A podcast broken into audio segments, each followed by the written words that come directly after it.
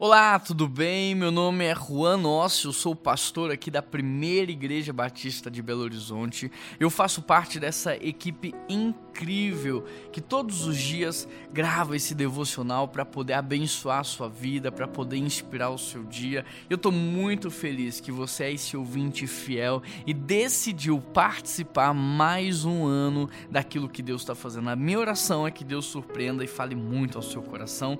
Nós estamos no personagem personagem Adão, um homem comum que viveu uma história extraordinária e nós queremos aprender com ele para que nós também possamos viver os extraordinários sobrenatural de Deus. O texto de hoje é Gênesis 1, verso 26, e o texto diz assim: Então disse Deus: Façamos o homem a nossa imagem e a nossa semelhança. O verbo façamos remete ao fato de que Deus não estava sozinho. Aqui o verbo está no plural, isso significa que Deus ele não está trabalhando sozinho, ele não está agindo sozinho. Desde toda a eternidade, ele está agindo e trabalhando na presença do seu Filho Jesus Cristo e também do Espírito Santo. E aqui ele está dizendo o seguinte: olha, façamos o homem a nossa imagem e a nossa semelhança. E é interessante porque imagem e semelhança no hebraico também nos remete ao termo tissilem, que significa sombra. Deus queria nos fazer a imagem dele, mas também a sua sombra.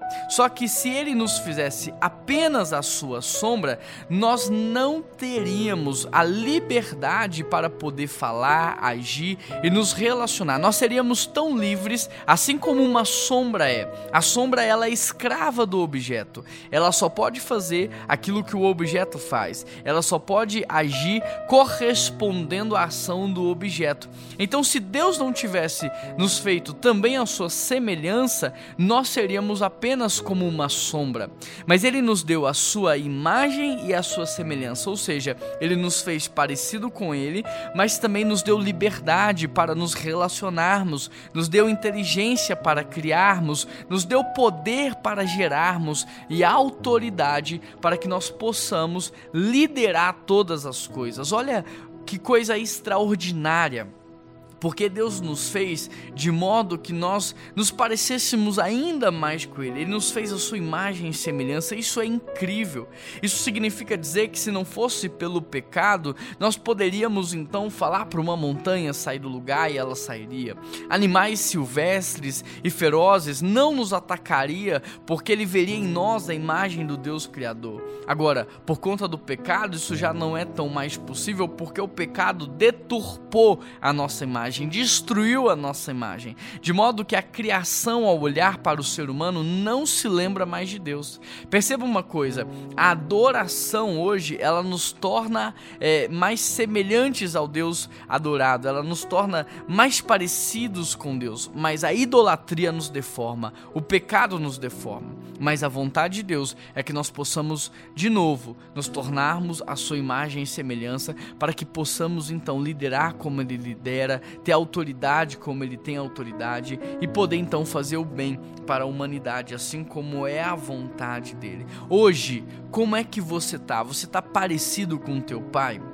Se você olhar o meu filho Noah, ele é parecido com o pai. Se você olhar o meu filho Natan, é parecido com o pai. A questão é, você como filho, você está parecido com o pai? Porque o pai é amoroso, o pai é generoso, o pai é alguém que está interessado no outro. Pega para você e pensa: você está parecido com o seu Deus, parecido com o seu pai? Porque a intenção dele é que você se torne parecido com ele. Por isso a Bíblia diz assim: todas as coisas cooperam para o bem daqueles que amam a Deus. E o bem daqueles que amam a Deus é se tornarem a imagem de Jesus Cristo, que é o irmão mais velho.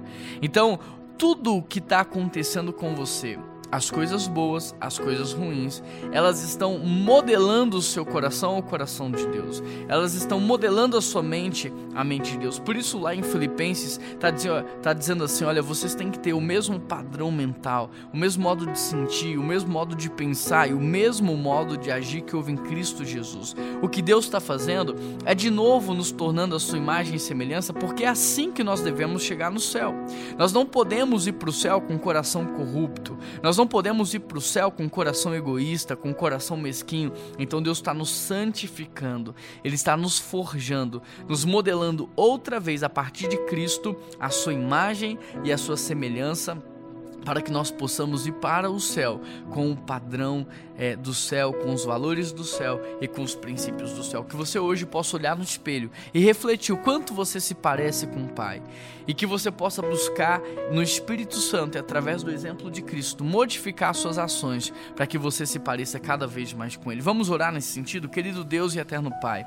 Nós queremos pedir a tua ajuda para que através do Espírito Santo o Senhor nos santifique, o Senhor nos purifique e que o Senhor nos torne cada vez mais parecidos com o Senhor. Que o Senhor nos abençoe, Pai, para que todas as coisas de fato cooperem para o nosso crescimento e que nós tenhamos a mesma frônesis que houve em Cristo Jesus, o mesmo modo de pensar, de sentir, de agir. Essa é a nossa oração e em nome de Jesus que nós oramos. Amém. Um grande abraço, que Deus te abençoe muito e até amanhã.